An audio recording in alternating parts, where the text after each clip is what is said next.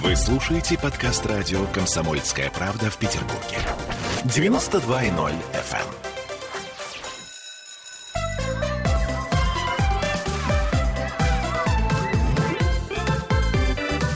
Родительский вопрос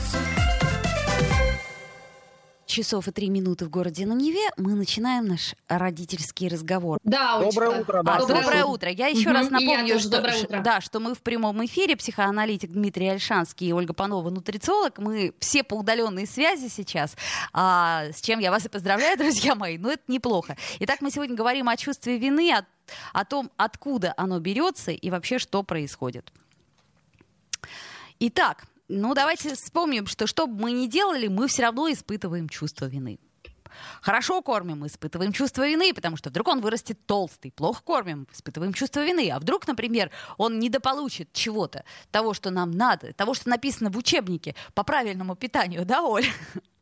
Ну, к примеру. Ну, Олечка, я, я бы не, обощ... не обобщала так. Как бы. Я, допустим, когда ребенка кормлю, я не испытываю чувство вины, я испытываю чувство гордости, какая я молодец, как я классно готовлю.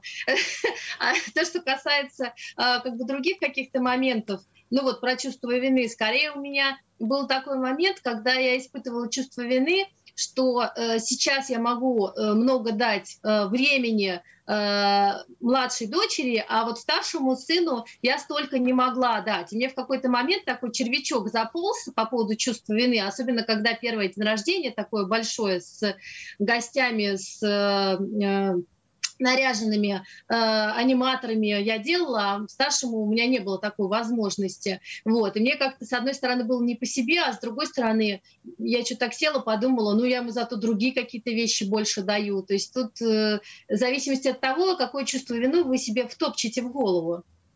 Ну, чувство вины это наш все. Не так ли, Дмитрий Альшанский? Почему вот так вот происходит, что а, даже внутри семьи, например, а, родители подсаживают детей, я имею в виду уже выросших детей, то есть бабушки и дедушки, они все время нам как-то говорят, ну, слушай, ну, а, куда ты пошла? С подругами встречаться? Подожди, а я буду с ребенком? Нет, это как-то странно, говорит, например, Манипуляция, бабушка. манипуляция в чистом виде. И также, э, да, муж э, жене и наоборот. Я думаю, что э, чувство вины это вообще один из базовых культурных кодов наших, да, э, поскольку мы представители христианской культуры все-таки, да, все христианство вокруг чувства вины. Да? Вот ты родился, и ты уже виноват, на, на тебе уже пер, пер, первородный грех есть да. человеческая природа твоя, да, и, собственно, поэтому европейская цивилизация какие-то результаты и достижения показывает, потому что, да, лю, лю, лютеранство нам говорит, единственный способ хоть как-то приподняться над своим свинским существованием и свинской природой, да, это непрерывно трудиться, созидать и совершенствоваться. И даже если тебе кажется, что ты что-то хорошо делаешь, да, надо это делать еще лучше, надо доводить до идеала всегда. Да? И именно поэтому и наука развивается, и искусство развивается, и люди стремятся к совершенству. Да? Для нашей культуры чувство вины – это такой базовый регулятор. В отличие, например, от азиатских культур, где чувство стыда – базовый регулятор. А, и родители никогда детям не говорят, что ты виноват. Да? Они говорят, как тебе не стыдно?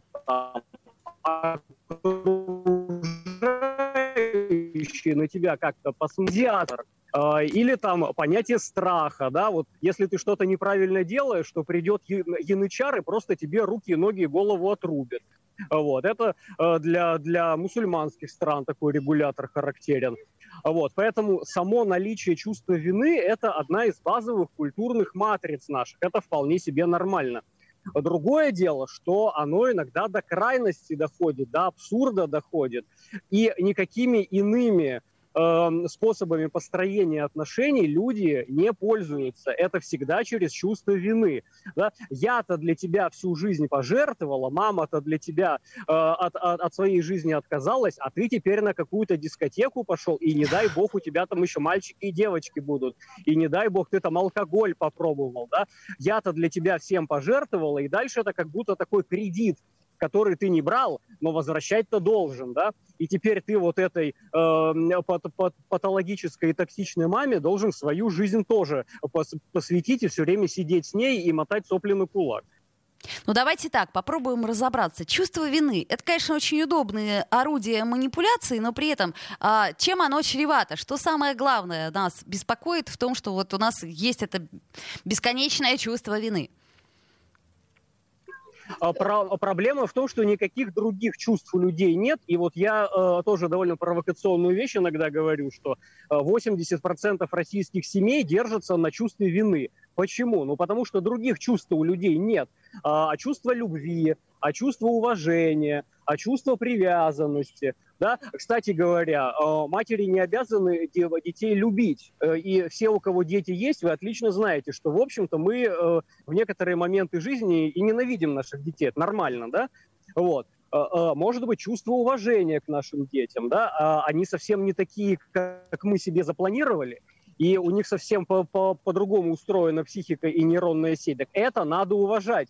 Ребенок это не ваша собственность, он не обязан быть такой, какой вы... Так, у нас пока у нас немножко проблемы с э, зумом. А, Олечка, да, ты слышишь да. нас, да? Ну вот скажи, пожалуйста, вот тебе же тоже наверняка, как маме, это свойственно.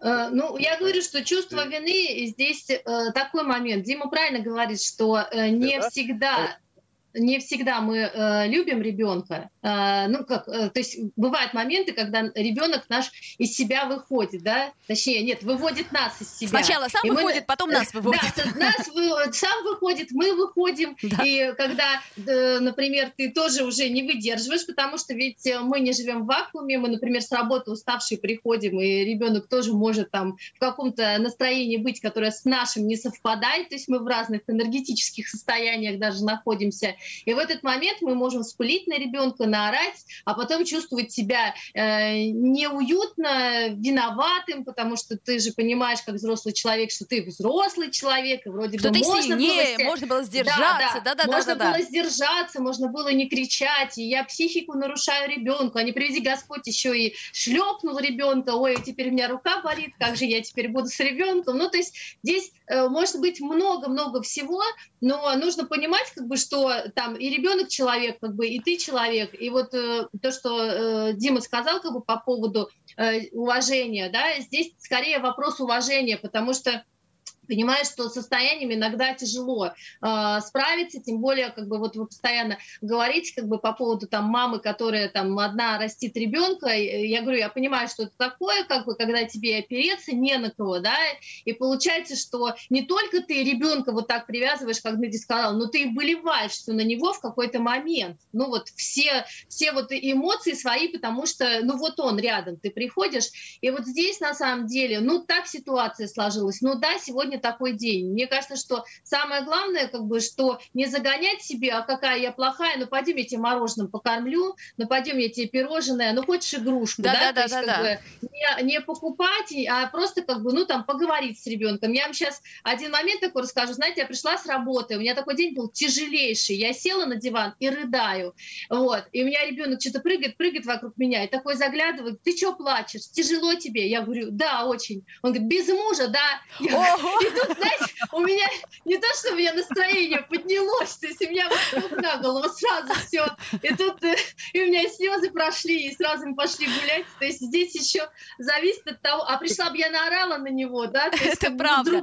Олечка, сделаем сейчас паузу, вернемся после нее в эфир. Родительский вопрос. Вы слушаете подкаст радио «Комсомольская правда» в Петербурге. 92.0 FM.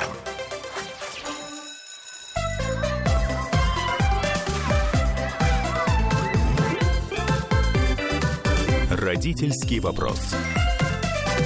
Вновь возвращаемся в эфир. Россия уже сама У нас по себе э, э, Дмитрий Альшанский и Ольга Панова между собой там весело общаются э, на разных точках нашего земного шарика. Я напомню, что психоаналитик Дмитрий Альшанский и нутрициолог Ольга Панова с нами по удаленной связи. Мы в прямом эфире. И вам, дорогие друзья, дорогие слушатели, вопрос. А вы-то испытываете чувство вины?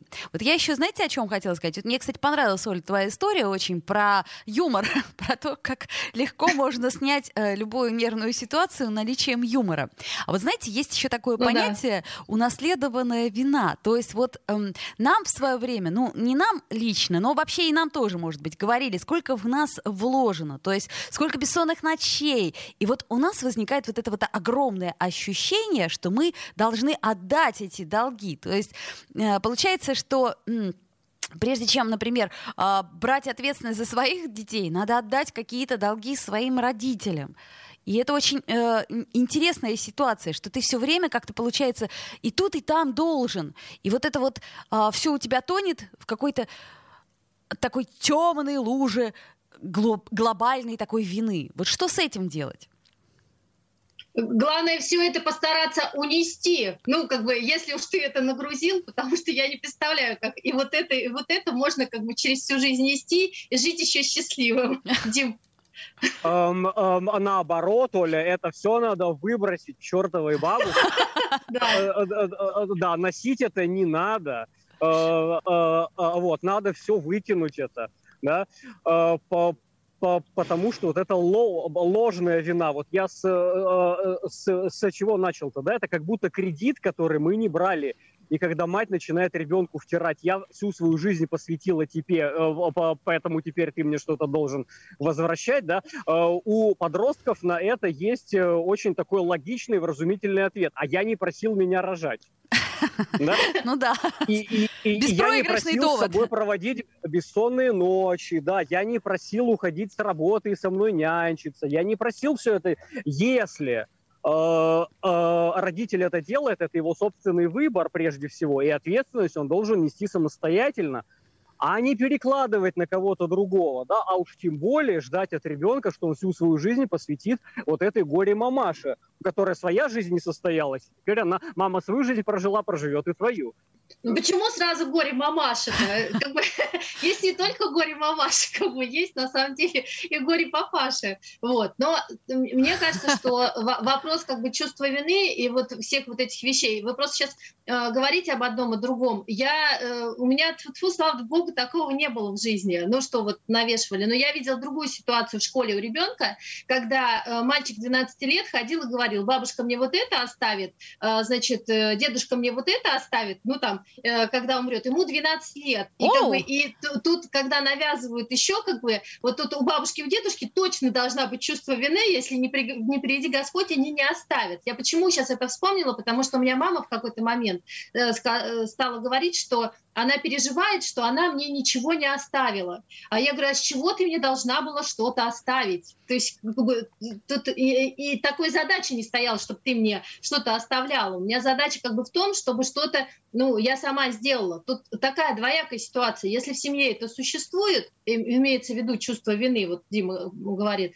то мне кажется, что это из поколения в поколение прям образ жизни такой, образ жизни семьи, и мне кажется, что это очень тяжелый такой образ жизни. Ну, я соглашусь, да, мне кажется, тоже это переходит из руки э, из, из рук в руки именно по, по, по семье, что такая вот традиция семейная, пострадать да. и чувство вины другому навязать. Да. А кстати, ну, да, да, рано или поздно кто-то эту цепочку должен прервать все-таки, да.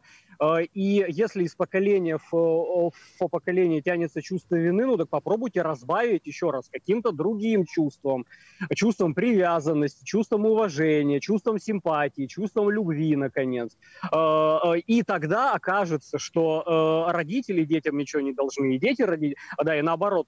Если вы друг друга любите, и вы это делаете из удовольствия, и тогда я моему ребенку посвящаю огромное количество времени не потому, что я должен и обязан, а потому что мне в кайф это делать. И он мне не обязан возвращать это время и мои усилия, мои старания, потому что я уже удовольствие получил свое, да, и мне классно в моем родительстве, в моем отцовстве, и поэтому он мне ничего не должен. Вот, кстати, к вопросу о том, должны ли мы что-то оставлять своим детям. Ну вот, э, не знаю, как э, в, в других странах, но вот у нас в России почему-то считается, что мы все-таки должны что-то сделать для того, чтобы детям ну, была хоть какая-то база. А должны ли мы? А кто, а кто считает, что должны? Вот я, например, не собираюсь ничего никому оставлять. Правильно. Дети мои про это знают прекрасно. То есть у меня, например, как бы ребенок, э, когда мы с ним в магазин даже старший ходили, он говорит, мам, купи мне машинку. Я говорю, я на свою, на большую коплю. Он говорит, меня покатаешь? Я говорю, ну, конечно, будем вместе ездить. Он говорит, а когда э, я вырасту, тебе купить машину? Я говорю, конечно, купить. Ну вот, то есть здесь момент такой, что у меня ребенок с самого рождения знал, как бы, что э, ему нужно что-то одно, другое, третье, хотите делать, и он это должен делать сам. Ну, смотрите, ну, например, у нас, как это сказать, краеугольный камень, это, конечно, квартирный вопрос. А у нас это не краеугольный камень, у нас проблема в том, что у нас пенсионеры начинают плакаться, как бы у них по две квартиры, и они плачутся, что у них маленькая пенсия. Да продайте вы квартиру, да живите вы хорошо, живите вы в удовольствие. Зачем? Мне внуку надо передать. Да не надо ему ничего передавать. Он будет счастливее от того, что он сам заработает на квартиру. Дмитрий? Э, самые богатые, самые состоятельные люди на нашем маленьком голубом шарике э, детям не, э, никаких материальных благ не оставляют, потому что деньги приносят удовольствие когда? Когда ты их сам заработал. А когда тебе просто на голову свалилось несколько сотен миллионов, да, это становится разрушительным. Ты не знаешь, куда их девать. И ты их начинаешь тратить на телок, на наркотики и э, э, то, что тебя убивает. Вот. А я моему ребенку передал уже все самое ценное, что у меня есть, мои гены, э, которые позволят ему... Так, в общем, а... они ему позволят быть счастливым и быть таким же умным, как Наиболее эффективно да, и наиболее эффективным. А слушайте, ну вот интересная штука, что а, люди, э, ну вот, э, господи, да даже вот смотрите, в какой-нибудь школе, не будем называть номера, ну, например, а, ну, там, центральный Петроградский район, у кого-то такой телефон, у кого-то такой телефон, ребенок страдает, родители испытывают чувство вины. Нормально это? Ну, от а, разности. Это абсолютно вообще никак не связано. Ну как не связано? Ты не можешь позволить э, себе купить своему ребенку дорогой телефон последней модели. Он себя чувствует ущербно, и, соответственно, ты чувствуешь вину. А что а, ты сделал а, а. для того, чтобы ребенок не чувствовал себя ущербным? Ведь ребенку можно объяснить, как бы поговорить. У меня, например, у ребенка не было крутого телефона, он тоже мне приходил и говорил, и мы с ним на самом деле разговаривали на эти темы. Э, это опирается на э, ложную установку да. о, о, о том, что родитель обязан э, вещественно, материально упаковать ребенка как можно лучше. Да? У него должно быть все самое лучшее. А, а вот кто вам это сказал, что это и есть э, хорошее, осознанное, правильное родительство? Да? Купить самый дорогой телефон, самую дорогую машину. И, кстати, откройте новостную ленту. Да? Эм, депутатский сынок недавно Теслу утопил и еще несколько человек с собой унес. Да? Вот. Вот. Эм, папа вроде бы купил ребенку самую дорогую машину на этой планете, но э, э, дал ли он правильные установки ему для эффективного выживания успешного, да? Что-то не похоже. Эм, вот, поэтому э, стоимость телефонов абсолютно Понятно. Значение не имеет, да. С... Да, да, Дмитрий, а, что-то плоховато нам тебя немножко слышно. Но вот смотрите, нам задают вопрос, что сами воспитатели и учителя постоянно прививают детям чувство вины в школах. А, вот как от этого а, нам уберечь ребенка? То есть э, в любом же случае ребенок виноват, что он там не подготовился, не сделал, не соответствует, э, не так себя ведет. И чувство вины в школе оно очень так процветает. Я уж не говорю про детский а сад. Это Олечка, это другой немножко вопрос. Это вопрос как бы защиты ребенка а, от учителей, потому что у меня, например, ситуация была, когда мне зауч звонит, говорит, ваш ребенок сегодня прогулял. Я говорю, подождите секунду. Я с ребенком поговорила, он говорит, мам, я с последнего урока отпросился, и я, я перезвоню заучу, говорю, зачем вы настраиваете меня против ребенка? Она говорит, не поняла. Я говорю, он прогулял последний урок. Вы мне говорите, что? Я говорю, пожалуйста, вы либо с информацией разбираете, либо мне ответьте на вопрос, зачем вы настраиваете меня против ребенка. Она говорит, ой, поняла, извините. А до этого, на самом деле, я вела себя неправильно. Ребенка мы должны защищать и должны, на самом деле, разбираться как бы в ситуации, а не то, что у нас постоянно ребенок виноват. Вот это чувство вины. Когда учителя как бы говорят, что он доделать, не доделать, у нас проблема с тем, что у нас в школах мальчиков э, пытаются притянуть к девочкам, а мальчики немного немножко по-другому учатся, по-другому воспринимают информацию, а всех пытаются под одну гребенку. А дети все разные, абсолютно разные.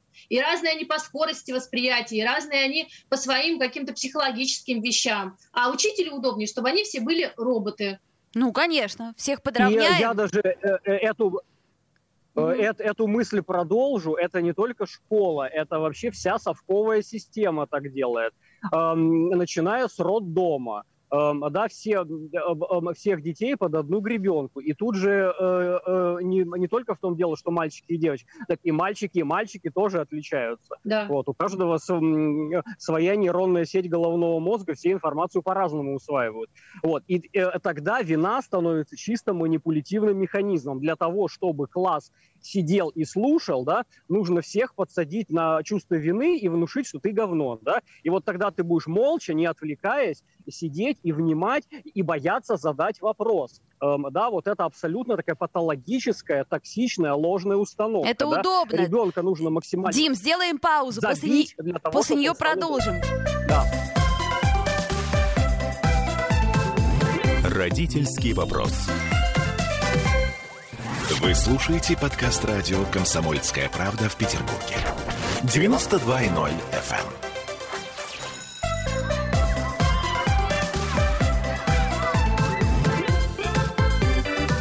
эм. Родительский вопрос.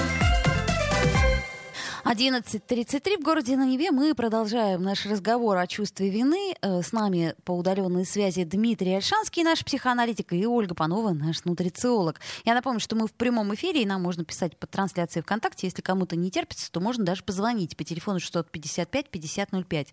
А, итак, мне бы хотелось какие-то итоги подвести того разговора, который а, мы с вами, друзья мои, провели.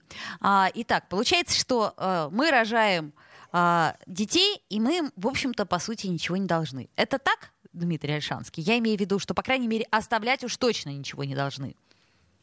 А, и, и наоборот, что самое важное, они нам ничего не должны, да. Э, если вы ребенка рожаете, то делайте это из чувства любви, как минимум, постарайтесь, да. Не у всех получается, эм, э, но, по крайней мере, попробуйте. Э, и он от вас возьмет именно то, что ему надо. Не пытайтесь ему втюхать все, чего у вас когда-то в жизни не было. Да? У меня не было трехколесного велосипеда хорошего, поэтому я заставлю моего ребенка ездить на самом лучшем велосипеде. Да? Не пытайтесь ему закрыть свои гештальты. Там, да? Я Кембридж не закончил, поэтому он закончит во что бы то ни стало.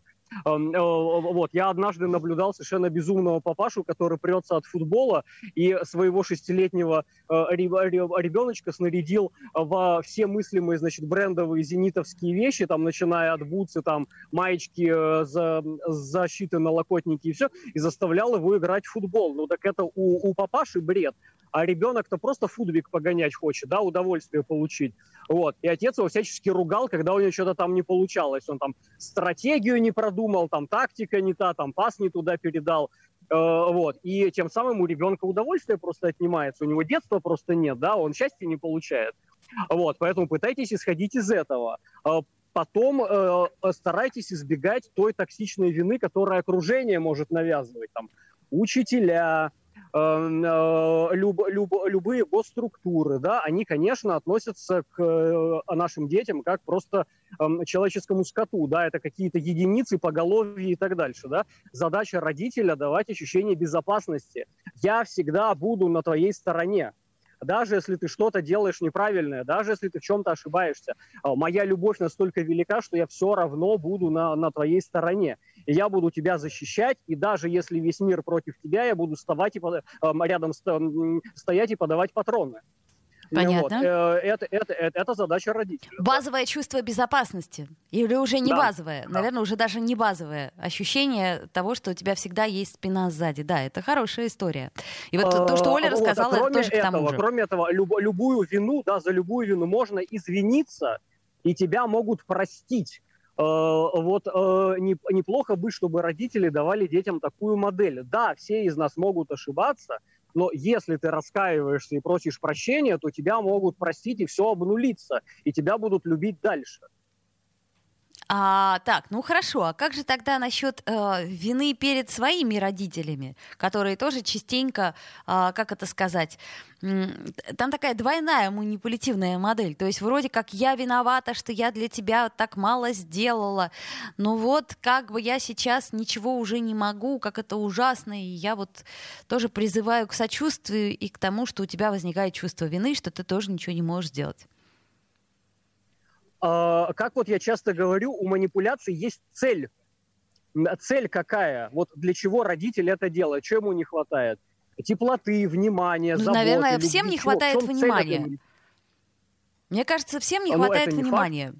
Ну, чувство вины, оно для чего? Для того, я, вам, я могу вам пример привести, да. Оля, как бы по поводу внимания. У меня у мужа э, бабушке 94 года. Она живет одна, как бы, ну, там, самостоятельно. К ней приезжает ее дочь. Дочери 74 года. И дочь, ну, это вот э, мужа моего мамы, она говорит, давай я тебя к себе заберу. Она говорит, нужно мне еще с тобой мучиться. Ну вот, тут вопрос, знаете, как зависит еще от того, насколько, как бы, э, самостоятельно и насколько кайфовый человек, ну, насколько человек все-таки все-таки умеет ловить кайф от жизни.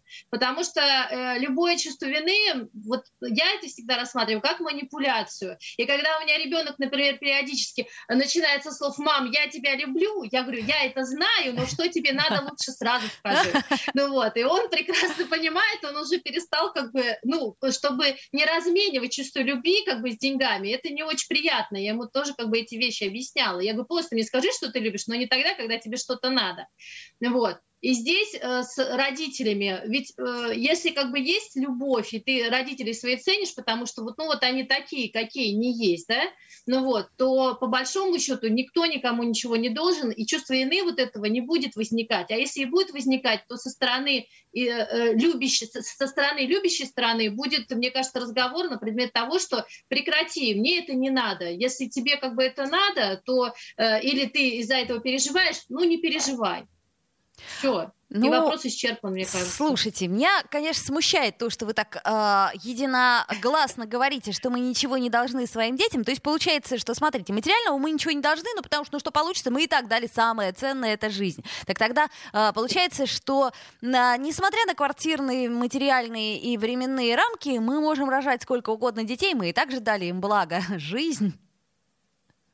Да, это, э, э, это, Оля, такая не, не, неправильная установка. Родитель заранее не знает, что ребенку надо. И поэтому он начинает какие-то свои незакрытые гештальты, свои нехватки ему втюхивать.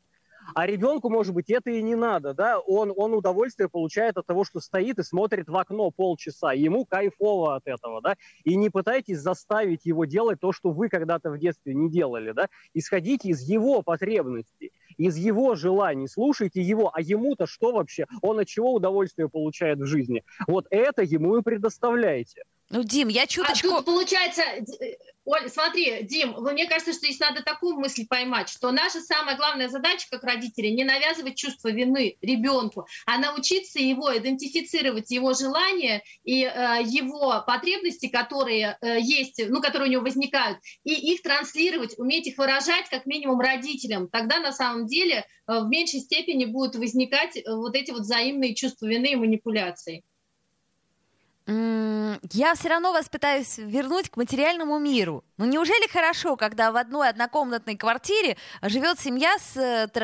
тремя детьми, ну условно говоря? Ведь мы же ничего не должны. Э, если они любят друг друга, если они на самом деле организовывают свой досуг, как бы и вместе э, границы внутри выстраивают, им может быть кайфовей в этой однокомнатной квартире, чем они переедут в трехкомнатную квартиру, четырехкомнатную, закроются каждый в комнате и не будут друг с другом общаться. Здесь э, пример такой э, сложный, да, э, среди этих людей, которых ты описала, да, в однокомнатной квартире, наверняка есть взрослые, наверняка есть дети. Конечно. И на, на взрослых все-таки больше ответственность. Вот если взрослым это все норм, и их все устраивает, и они могут полностью состояться как личности, вести там э, э, свою личную жизнь, там работой, хобби заниматься, э, друзьями, семьей, и все это в однокомнатной квартире, ну это сказка, конечно, но счастье, и стоит только позавидовать таким людям. Э, если их что-то не устраивает, можно оторвать попку и пойти заработать денег на квартирку немножко побольше. Вот и все. Да? Если в стране ходят денежные знаки, значит, у кого-то этих денежных знаков больше. Вот и все. Немножко поработать. Вот. А в связи с э, престарелыми родителями, которые там, да, не хотят, может быть, со своими детьми, э, я подумал о том, что э, здоровый человек, да, это тот, который умеет быть счастлив и в одиночестве, и в компании и с близкими, да, и вот когда ты остаешься один, тебе тоже может быть хорошо, совсем не обязательно быть кому-то нужным. Это вообще мечта табуретки из Икеи, да, вот быть кому-то нужной, чтобы во мне нуждались, да, чтобы ко мне все время приходили, мной пользовались как-то, да. Э, это, это не человеческое даже желание, это вот, вот предмет какой-то, да, это кружка нуждается в том, чтобы ее хотели, да. Вот, а человек, здоровый, взрослый, самодостаточный человек умеет быть счастлив один, сам по себе. Э, у, у него могут быть друзья, любимые, близкие, семья, но в том числе он может и без них быть счастлив. Это очень хорошая мысль. Не будь табуреткой языке. По-моему, это, в общем-то, э, гениально, да. А, слушай, но Дим, ты прав, конечно. Просто у нас, опять-таки, есть какие-то определенные установки, которые мы же не можем вот разрушить и все с нуля делать. Естественно, ну, как нас учили, что мы должны быть нужны э, своим друзьям, там, своим родителям. То есть как-то вот этот круг, близкий круг, он формируется, мы должны быть нужны. И вообще вот это слово «должны», оно у нас как-то э, вместе с чувством вины э, в такой симбиоз превращается, и мы живем вот с этим «должны» э, и «виноваты». Разве не так? Ну, большинство я должен, я должен ребенка сделать счастливым да. насильственно, должен, да?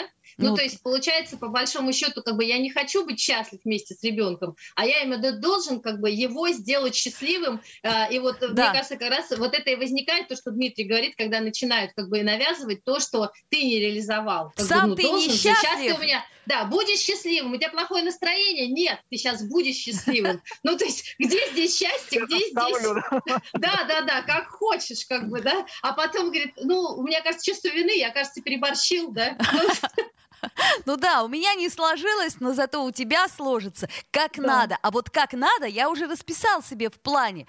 И поэтому, а вот если что-то не сложится, тогда, наверное, я буду чувствовать себя виноватым, что я не смог дать тебе третье занятие в неделю по фигурному катанию индивидуального тренера по теннису. Да, действительно, это входило в мою концепцию счастья.